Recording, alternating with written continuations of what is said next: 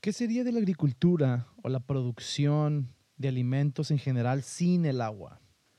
Definitivamente es uno de los elementos más importantes y básicos en la producción de alimentos. Así es que el FISMA, en la norma de producción de productos agrícolas frescos, no se queda atrás y pone las bases en cuanto a los estándares en el uso del agua para la producción agrícola. Y vamos a explorar este tema el día de hoy y te invito a que me acompañes hasta el final. Yo soy Mike Gámez y esto es Inocuidad al Chile. Inocuidad al Chile es el espacio en el que hablamos de inocuidad alimentaria, pero en ocasiones hablamos de cuestiones laborales normales y tratamos de buscar respuestas a los problemas que todos enfrentamos. Yo así como tú estoy aprendiendo sobre inocuidad y tratando día con día ser mejor en mi trabajo.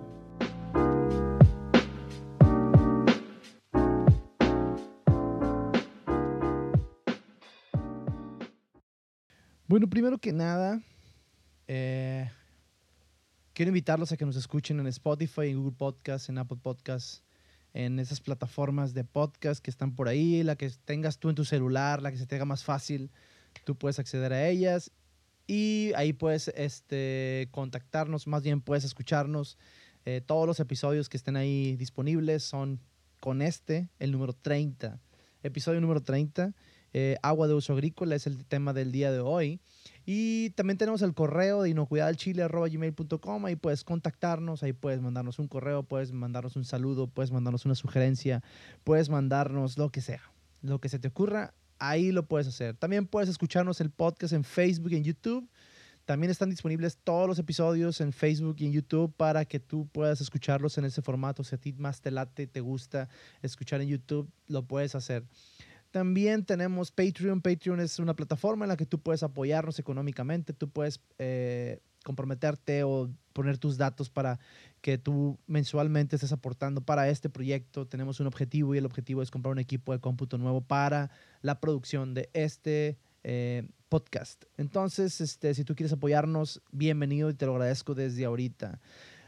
Último anuncio, si necesitas ayuda con el FSP, el FSP es la norma o regla del FISMA acerca de la aprobación de los proveedores extranjeros. Si tú estás en Estados Unidos y eres o eres un, importador, tú tienes que en ciertas ocasiones, en ciertas situaciones, eh, verificar a tus proveedores todas las todas aquellas empresas o todos aquellos productores que te envían productos tienes que tener una verificación y es una metodología sencilla eh, pero pues pudiera ser, como es algo nuevo, puede ser algo confuso en algunas ocasiones, además de que sí te solicita la norma que tengas ciertas credenciales para poder hacerlo. Entonces, aquí estoy yo para ayudarte, si tú gustas, puedo ayudarte. Mándame un correo y hablamos de cómo le podemos hacer, ¿no? Sale, vale, que nos truje chencha.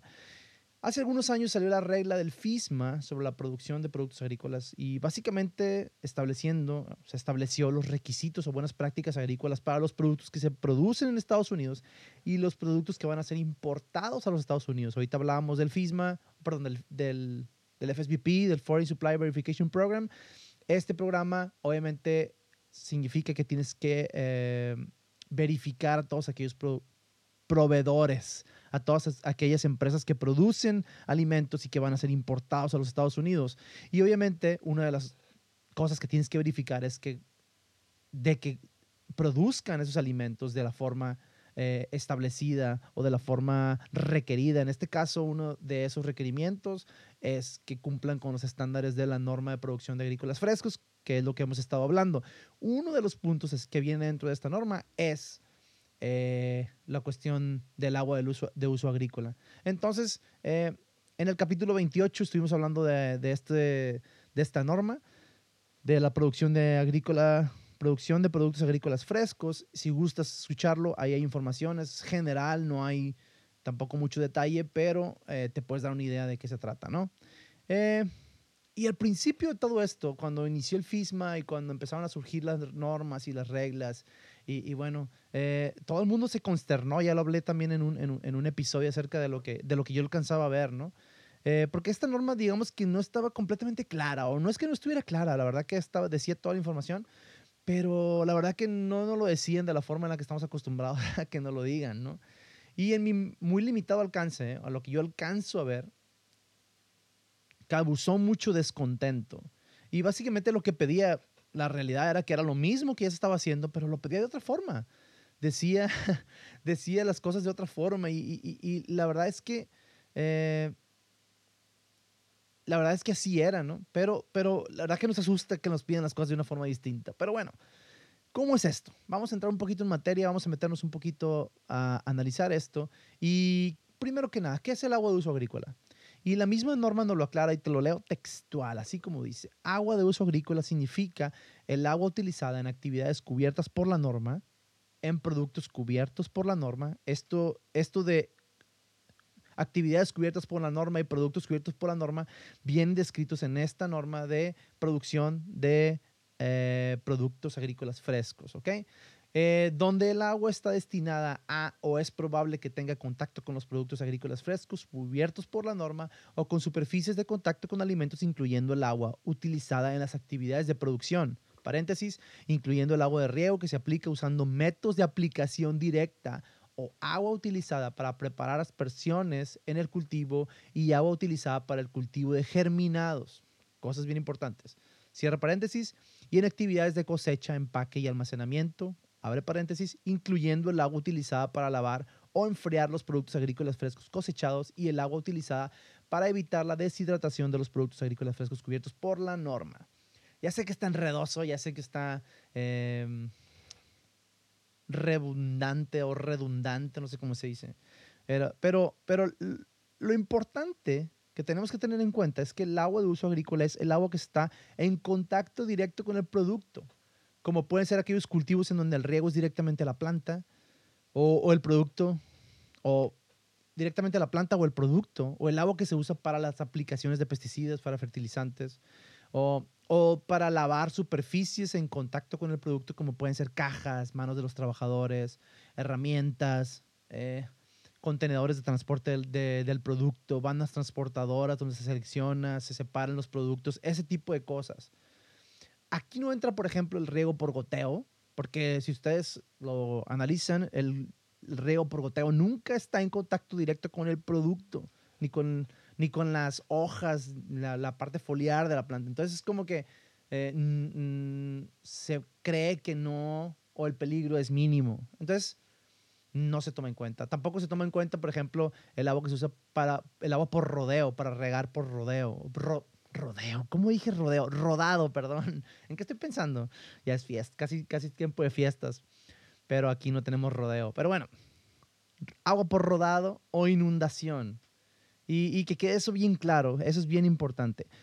De aquí de donde yo soy, esta parte del norte de México, la mayoría de los productores usan riego por goteo, por ejemplo. Y en ese caso el agua para regar no tiene que cumplir con estos requerimientos, pero el agua que se utiliza para las aplicaciones de pesticidas o para los fertilizantes, por ejemplo, para el lavado de herramientas, para el lavado de manos de los trabajadores, el uso, el lavado de, las, de, los, de las superficies del empaque y, y, y todas esa agua sí tiene que cumplir con estos requisitos. Ahora, ¿cuáles son esos requisitos? Ya más o menos nos queda claro dónde aplican los requisitos para el agua, en qué situaciones, en cuáles no, más o menos.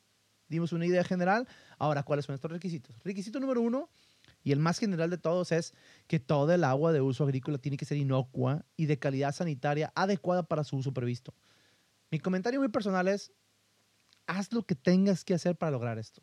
Si ya lo estás logrando, no tienes que preocuparte en cuanto al agua de uso agrícola respecta. ¿Y cuál es el criterio de aceptación? Aquí es donde se dividen dos situaciones. Cuando utilizas el agua de uso agrícola en la producción de germinados, para el lavado de superficies en contacto directo con los productos, incluyendo las manos y herramientas, y cuando se utiliza para aplicarla directamente sobre el producto, el criterio es que no se detecte E. coli genérica en 100 mililitros de agua de uso agrícola. El E. coli es como que el indicador que se escogió para determinar la calidad del agua. No quiere decir que sea el único, pero es el que la norma establece. Probablemente más adelante puedan establecer algún otro indicador o cualquier otro, o aceptar alguna otra forma de determinar la calidad adecuada del agua, pero en este caso la norma solicita este análisis. La verdad que es bastante generalizado el uso de la E. coli como un indicador de, de calidad o de, limpieza o también de calidad en el agua. ¿sale? Ok. La otra opción es que el agua de uso agrícola se utilice en otras actividades de producción, incluyendo actividades de cultivo. El criterio es que se tiene que, se, que se tiene es que se puede aceptar la presencia de alcohol pero, aquí un gran pero, se tiene que realizar un estudio del comportamiento de la calidad del agua durante un tiempo determinado. ¿Y, cómo es eso? Bueno, aquí es donde entra lo técnico. La verdad que yo no acabo de entenderlo al 100%, pero me trato de concentrar, lo analizo, lo estudio, lo trato de, de revisar, de platicar, de comentar y bueno, ahí más o menos lo voy entendiendo. Es la conjunción de dos parámetros estadísticos. Uno es la media geométrica, que creo que ya lo han escuchado, la media geométrica de 126 unidades formadoras de colonia o menos en 100 mililitros de agua. Esta medida geométrica es una tendencia central de la distribución de la calidad del agua en una cantidad determinada de muestras. Estas pueden ser 5, pueden ser 10, pueden ser 20. Y el segundo factor importante aquí es el umbral estadístico. Este valor tiene que ser de 410 unidades formadas de colonia o menos en 100 mililitros de agua. Este umbral estadístico es una medida de la variabilidad de la calidad del agua, ¿sale? Ya sé que puede sonar así como que medio, medio confuso. A lo mejor nunca estamos, no estamos acostumbrados en el día a día, en el, en el trabajo diario, a estar calculando la media geométrica, el umbral estadístico. De hecho, hay varios modelos o tablas de Excel o calculadoras que te, nomás le metes los datos de los resultados del análisis y ya te da toda esta información. Entonces, no te estreses por eso y que cómo le voy a hacer para calcularlo, cómo se calculan. La verdad que no, no hay tanto problema. Entonces, hay muchos recursos los cuales podemos acceder para... Eh, para poder sacar estos datos si es que no lo solicitan, porque ahorita te vas a dar cuenta que hay posibilidades de que no lo necesites. Si quieres saber más sobre esto, como ya te lo dije, eh, hay un montón de, información en Internet. Y yo no me voy a meter los, al meollo del asunto, al cómo se hace, simplemente eh, te lo menciono como información y, y bueno, ahí está. ¿Sale, vale? Ahora, aquí la otra pregunta obligada es, ¿Qué pasa si no tengo la calidad de agua requerida? ¿Cómo le puedo hacer? ¿O qué opciones tengo? Bueno, gracias a nuestros amigos de la FDA que nos han dado algunas respuestas porque siempre dejan una ventanita. Aquí me, cuando estaba escribiendo esto me acordé de la canción esta de, eh, en los noventas de que la ventanita del amor se me que se me cerró esa, pero en este caso la dejaron abierta, la ventanita, ¿ok? La ventanita del amor abierta. ¿Qué opciones tengo si no tengo la calidad adecuada del agua de uso agrícola? Lo primero, lo primero es volver a inspeccionar las fuentes de agua. Buscar si se encuentra algún problema, alguna situación que pueda estar contaminando el agua y obviamente realizar acciones para mejorar esa situación. Otra opción es aplicar un intervalo de tiempo. Básicamente es esperar a que los bichos se mueran. Si esperas un tiempo, los bichos se mueren. Obviamente no tienes que regar en ese tiempo y obviamente tampoco puedes esperar mucho tiempo porque obviamente el negocio, eh, las plantas necesitan agua y el negocio es producción. Entonces, bueno, no sé, para mí no es tanta opción. Pero bueno, la última es aplicar un tratamiento de agua. Y ahorita vamos a hablar un poquito más del tratamiento de agua. Pero, digo, yo, yo conozco no conozco mucho, mucho el campo a nivel, no sé, Estados Unidos o a nivel mundial, pero el área que yo conozco aquí, el norte de México, la verdad es que la mayoría de las personas, de las empresas se van directamente a esta opción, aplicar un tratamiento de agua. Y creo yo que no vale la pena el, arriesgarte a, por ejemplo, el, dejar un intervalo de tiempo. Creo que no vale la pena. Eh, o no, no creo que sea, no creo que sea lo suficientemente eh, efectivo el ir revisar la fuente de agua y tratar de buscarle y ponerle, no sé, algo. La verdad es que mm, no creo que funcione. Es mi punto de vista. A lo mejor yo estoy en un error. A lo mejor. Ok. En cuanto al tratamiento de agua, básicamente lo que dice la norma es que el tratamiento que utilices tiene que ser consistente para que el agua sea inocua y se tiene que estar monitoreando de tal forma de que se pueda asegurar de que este tratamiento es efectivo.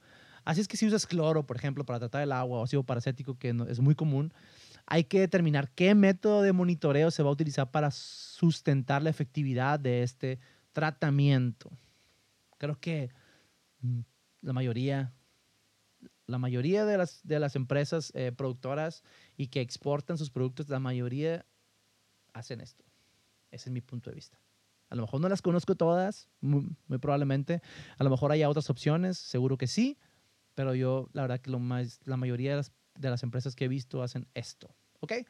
Por último, uno de los puntos de la norma que más controversia trajo fue lo que respecta a los análisis de laboratorio. Los análisis de laboratorio, en ese tiempo yo recuerdo bien, bien, porque yo estaba trabajando en un laboratorio, recuerdo que surgió el primer como que, la primera, la el primer, no sé, la primera versión de la ley surgió, decía que había un método, el método número 1603 de, por filtración de membrana. Recuerdo yo que ese método no estaba tan disponible, no era tan accesible, no era tan sencillo, eh, ni tan, tampoco tan accesible en cuestión económica. Eh, eh, yo recuerdo que nada más en ese tiempo había un laboratorio que lo realizaba y, y, bueno, el laboratorio que yo trabajaba no lo teníamos y no tenía intenciones de, de, de, meterlo porque obviamente ya validarlo, acreditarlo y todo ese tipo de cosas iba a tomar bastante tiempo, ¿no? Pero además de que ya teníamos un método que era bastante efectivo y con resultados confiables y todo, y en la lista, en la lista o en el momento en que decía ahí método 1603 por filtración de membrana, también decía, había otra ventanita de la mona abierta ahí, era que decía que otros métodos eh, igualmente aceptados y nosotros la verdad que compartíamos esa información, pero en realidad la norma no decía, pues. Entonces al tiempo, eh, fue un tiempo complicado, recuerdo, porque, porque la gente obviamente no se quería arriesgar, ¿no? A, que, tuvieran alguna inspección o algún tipo de problema por eso. Pero recuerdo bien que, al tiempo, y no duró mucho tiempo, eh, FDA eh, eh, publicó una lista de métodos aprobados y ahí estaban los métodos que nosotros estábamos ofreciendo. Y ya la gente, todos los productores se tranquilizaron, todos los productores este, empezaron otra vez a tomar sus sus muestras como siempre lo hacían, sin ningún problema. Entonces, eh, bueno, esa era una de las cosas que, que, sucedieron en aquel tiempo. Y, y, ahorita la verdad que ya no hay tanto problema por eso. Aún siguen muchas, muchas este, empresas eh, promoviendo su método por filtración de membrana, eh, lo cual está bien, o, es cualquier otro método que, que se utilice que sea aprobado por la FDA, adelante. aquí lo voy a dejar aquí lo voy a dejar. Ya más o menos te das una, una idea de lo que sucede. Yo la verdad creo que no, no hay gran problema, no hay gran este, mm, dificultad. Los que ya tienen aplicaciones de algún método eh, que de tratamiento del agua, la verdad que no hay, no hay problema. Eh, no batalles, en fin. Si te piden sacar la media geométrica y el umbral estadístico, pues ya tienes información ahí guardada, resultados de análisis, puedes utilizarlos para sacar esos datos. Hay, hay este, tablas en Internet y hay mm, calculadoras en Internet, eh, las cuales hacen ese, ese, ese cálculo y, bueno, no creo que sea gran problema. Eh, estamos a, en este día, 15 de diciembre del 2022. Eh, estoy sacando el episodio tarde, he tenido mucho trabajo. Y bueno, estos días la verdad que yo creo que van a ser también complicados, voy a tener mucho trabajo y además de que son fiestas y todo ese tipo de cosas. Voy a tomarme un pequeño break en, en, la, en la, producción eh, de, de, los episodios, voy a tomarme un pequeño break y voy a empezar por allá como a mediados de enero a volver a publicar. Durante este tiempo no los voy a dejar sin, sin escuchar, eh, les, voy a, les voy a publicar dos episodios, o tres, no me acuerdo, dos episodios que... Mm, que ya, que son viejitos, los voy a volver a publicar para que tú los puedas escuchar. A lo mejor muchos de ustedes eh, no los han escuchado y, les interesa. Son, van a ser temas diferentes a los que he estado, a los, los, que he estado hablando, que son los del FISMA. Y bueno, ya que regrese, vamos a retomar algunos temas del FISMA y vamos a seguir, vamos a seguir en esa línea. ¿Sale, vale? Entonces, como ya les dije desde, desde el principio, antes de terminar, eh, si tienes algunos, algunos de ustedes está en la posición de importador en Estados Unidos y no tienes ni idea o ya a lo mejor has tenido alguna, algún acercamiento por parte de la FDA solicitando información acerca de tu FSBP, bueno, puedo ayudarte, mándame un correo inocuidadchile.com. Ahí podemos este, mm, hablar y podemos ver qué podemos hacer para solucionar esa situación y para generar todas sus verificaciones que necesitas hacer para, para entregárselo y estar en cumplimiento con la regulación. ¿Sale, vale? inocuidadchile.com. Sin más por el momento, me despido con todos ustedes. Les mando un saludo, un salud, salivote, qué, qué, qué. Un saludote. No sin antes pedirles por favor que me compartan con algún amigo, con algún conocido que tal vez les sea de utilidad esta información. Y bueno, es la forma en la que más me ayudas, compartiendo. Eh, espero que la pases súper bien este fin de año, que pases súper bien tranquilamente con tu familia, que disfrutes este tiempo, que coman rico, que se la pasen súper bien. Eh, y si estás trabajando a todo lo que da, que mucha gente está trabajando en ese tiempo, bueno, ánimo con el trabajo. Yo también voy a estar trabajando, te entiendo. Y, bueno, nos vemos el año, el año que entra. Les mando un saludote, un abrazo, feliz Navidad, feliz Año Nuevo a todos y que se la pasen súper bien. Los estimo y, aquí me tienen grabando en este tiempo y la verdad que me siento muy contento. Muchas gracias por este año, por estarme escuchando durante todo este año. Les mando un saludo a todos. Bye bye.